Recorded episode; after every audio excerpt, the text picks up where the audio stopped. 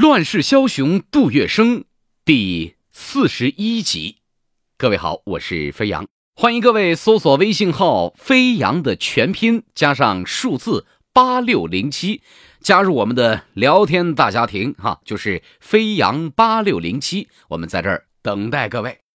上回咱说了，这杜月笙费尽心机的巴结上了宋子文这个当时的国舅爷，哈哈。那是不是就此就可以安生了呢？当然不是。接下来他即将认识另外一位民国时期重要人物，他可是当时的财神爷孔祥熙。那么他们之间又是如何认识的？又发生了怎样的故事呢？请您接着往下听。也欢迎各位随时点赞、留言或者是打赏。再次感谢大家的支持，也别忘了加入我们的微信号，搜索微信“飞扬八六零七”，等待各位。话说这孔祥熙啊，那也是大有来头哈。生于一八八零年九月十一号，来自山西太谷。孔家那可是相当有来头的，祖籍呢是山东曲阜，孔子是他的祖师爷的祖师爷的祖师爷吧？啊，这孔祥熙呢，一直自称是孔子的第七十五代的嫡孙啊，也不知道如今的孔家后人是否同意这一点啊。再说这孔祥熙的父亲孔繁慈，那是清末的一位贡生，曾经呢做过票号生意，不过后来啊吸鸦片了，哈，这家道也就衰落了。再次向我们证明了一个道理：各位，吸毒那可是没什么好下场，是吧？虽然说没什么好下场，但是这日子总得过吧。为了维持生计，孔繁慈呢不得不设馆教学，当个教书先生。而孔祥熙啊，也就是在这个时候受到了良好的国学教育。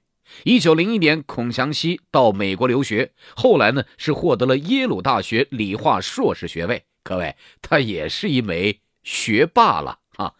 辛亥革命之后呢，他做过山西军阀阎锡山的顾问。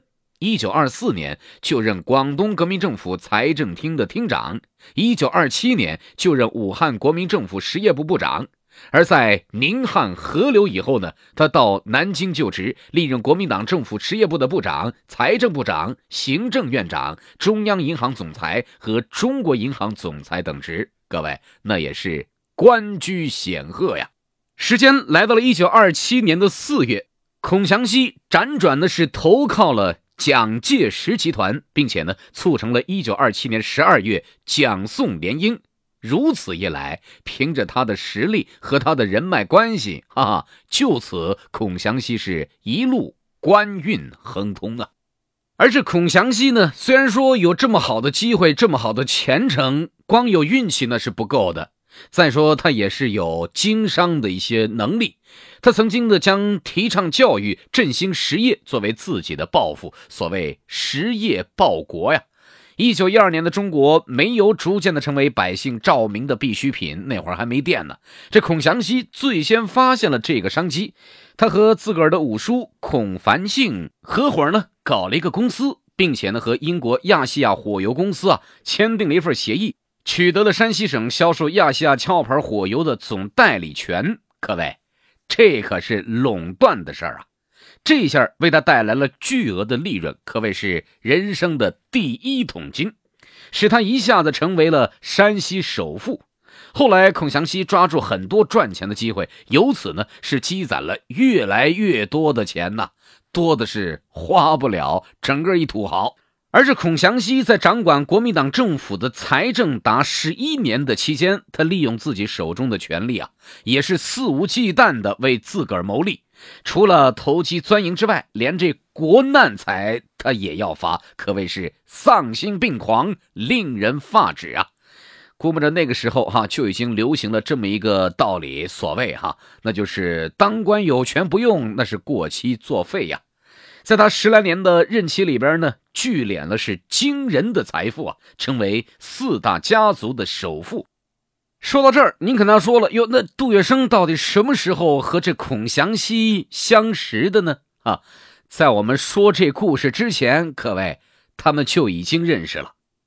孔祥熙出主意，杜月笙各方打点关系，两人是一拍即合，成了生意场上的最佳拍档，中国合伙人。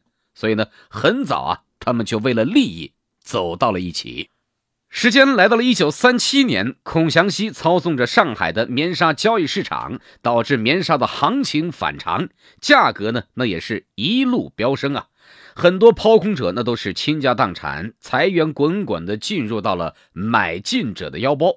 同时呢，棉纱价格还引发了连锁反应，面粉、杂粮这些个价格也都是连续暴涨啊。那个时候没有如今的股市里边的所谓熔断机制，是吧？到一个临界值，啪，我给你断掉，不准交易了。那个时候没有，肆意野蛮的生长。孔祥熙等人呢，只盯着那大把大把的钱。落入自己的口袋，那根本是不管老百姓的死活呀！熟悉民国历史的朋友都知道，这国民党当时的内部啊，各种派系啊，像什么政学系，像 CC 派，CC 派是什么东西啊？就是中央俱乐部，也就是由陈氏兄弟陈果夫和陈立夫所领导的一个单独的政治派系。这两大团体呢，哈，很遗憾和这个孔祥熙啊关系搞不好，因为孔祥熙以前在这公债和黄金买卖上啊有坑过他，所以呢，他们想借这机会来报复一下孔祥熙。当时的国民党法律规定啊，政府官员不得参与市场交易。于是呢，政学系和 CC 派连续在《大公报》上是发表檄文啊，要为民请命，要谴责这孔祥熙啊，无视国家法律，你乱搞，把这市场秩序都搞乱了，坑害民众，是祸国殃民呐！一时间，这舆论的矛头是指向了孔祥熙，各种压力山大。那为了稳固自己的统治呢，这蒋介石不得不站出来大义灭亲啊。虽然说和自己关系不错哈，自个儿的婚姻那都是人家孔祥熙给促成的，那也不行啊，对吧？于是呢，就派实业部长吴鼎昌到上海呢来彻查此事。话说这个吴鼎昌啊，他也是个八面玲珑的人物，是吧？在咱们的故事当中，这样的人还真的蛮多。那这时势造英雄啊，在那样的混乱时代里边，你如果是一根筋，各位你可能活不下去啊。再说这吴鼎昌，他也非常清楚，蒋介石，嗨，你不就是做个样子吗？平息一下民愤，对吧？他哪真敢动他这个孔祥熙呀？于是呢，孔祥熙的亲信直接负责操纵棉纱市场的关启鼎和盛生仪二人呢，就成了替罪羔羊。对不起，这事跟我没关系啊，都是临时工干的。不料呢，这个孔祥熙这个时候还异常的嚣张，护短那护的是非常厉害。他这两人亲信，那也不能够随便碰啊。这吴鼎昌不敢得罪孔祥熙，那只好把关启鼎二人啊这两位临时工的案子移交给了法院处理。这彻查不了了之了。不是你这吴鼎昌倒是聪明哈，自己把这事儿给推开了。但是法院这可怎么办呢？各位，按当时的时局，这事儿那真的是烫手的山芋，谁接着谁都不好处理。于是呢，那就得找中间人出来斡旋呢。谁呀？当时的上海滩有事儿找谁呀？啊，那边有听众说了，没错，杜月笙。话说这杜月笙那是充分的发挥上海大流氓的优势，一边呢是贿赂法院方面的人，一边呢是找来几个规模很小的商号出面，将这个投机棉纱交易的事儿啊划到这些个的名下，哈哈，他们才是真正的替罪羔羊。而且呢，是招之即来，来之能当替罪羊啊！哈哈，得点赞是吧？就这样，在几方人马都心知肚明的情况之下呢，投机棉纱的事儿啊，在法院走了个过场，算是彻查结束。那再说挑起这事儿的国民党内部的政学系和 CC 派，那心里边不甘心呐。但又找不出问罪的源头，那这这又不能够轻易得罪杜月笙，是吧？那只好罢手了。孔祥熙就这样平安过关，那自然对杜月笙就更加的这个亲近了。哈哈，谢谢月笙老弟，是吧？你帮我渡过了一难关，感谢感谢。有机会我带你一起飞，是吧？话说此时重庆作为当时国民政府的陪都，这边的烟土生意啊。虽然说抗战形势非常严峻，但是烟土生意却非常的火爆。这国民党政府呢，只管是收缴高额的烟土税，其他的呵 呵不管了。当时的四川呢，有一批特殊的鸦片，怎么个特殊法呢？其实就是国民党政府征完税之后又没收的这一批东西，就成了烫嘴的山芋了。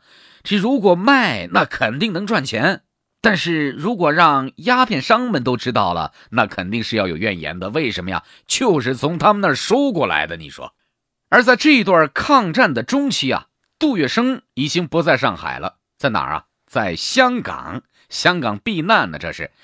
尽管在这个时候，他还和远在重庆的孔祥熙合作赚大钱呢，哈，真的是挣钱不要命啊！但是这人不在上海，杜月笙怎么个合作法呢？哈，您不要小看杜月笙了，虽然他不在上海，但是上海的人脉关系还在呀。他和孔祥熙的代表密谈过后，决定呢要挣这笔钱。不过有个问题哈，什么呢？运输。当时正打仗啊，这查的都特别严。那这些个烟土怎么送出去？另外呢，就是怎么个销售法啊？运输的事儿，后来经过商定，杜月笙和孔祥熙决定呢，交给军统的老大戴笠去负责。军统的车是吧？那谁敢查呀？这批烟土呢，就这样迅速的离开了这个重庆，运抵广东韶关。而杜月笙的手下人呢，则是从这个军统特务里边提货，一部分的烟土运到上海去加工销售，其余的运到香港来卖。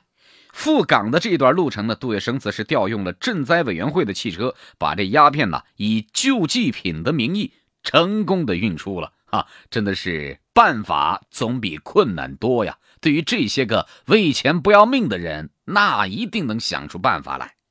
香港这边，这杜月笙和孔祥熙的第二个女儿孔令仪一起成立了一家公司，取名叫港记公司。